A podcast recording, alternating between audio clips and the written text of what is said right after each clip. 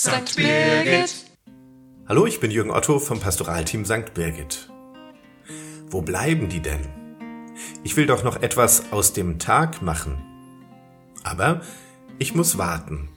Warten auf die Sternsingerinnen und Sternsinger, und diesmal kommt es mir besonders lang vor. Ich schaue aus dem Fenster, immer noch nichts. Doch dann klingelt es endlich. Drei Kinder samt Begleitpersonen stehen in der Tür. Sie sind bereits genauso lang unterwegs, wie ich warte. Und trotzdem sind sie immer noch mit Freude und Energie für die gute Sache dabei. Der Ablauf ist ja jedes Jahr ziemlich gleich. Zunächst ein Lied, Stern über Bethlehem singen sie, dann ein paar Verse in Reimform, in denen sie sich als Kaspar, Melchior und Balthasar vorstellen und um eine Spende bitten. Zum Schluss bringen sie noch den Segensaufkleber an der Tür an, und dann müssen sie auch schon wieder weiter, weil natürlich noch andere auf sie warten.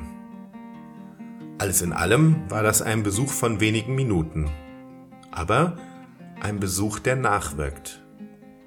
Zum einen für die Kinder weltweit, für die sich die Sternsingerinnen und Sternsinger engagieren.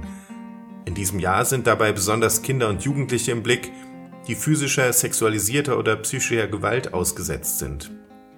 Die WHO schätzt deren jährliche Zahl auf eine Milliarde. Das ist jedes zweite Kind. Zum anderen wirkt der Besuch aber auch bei mir nach.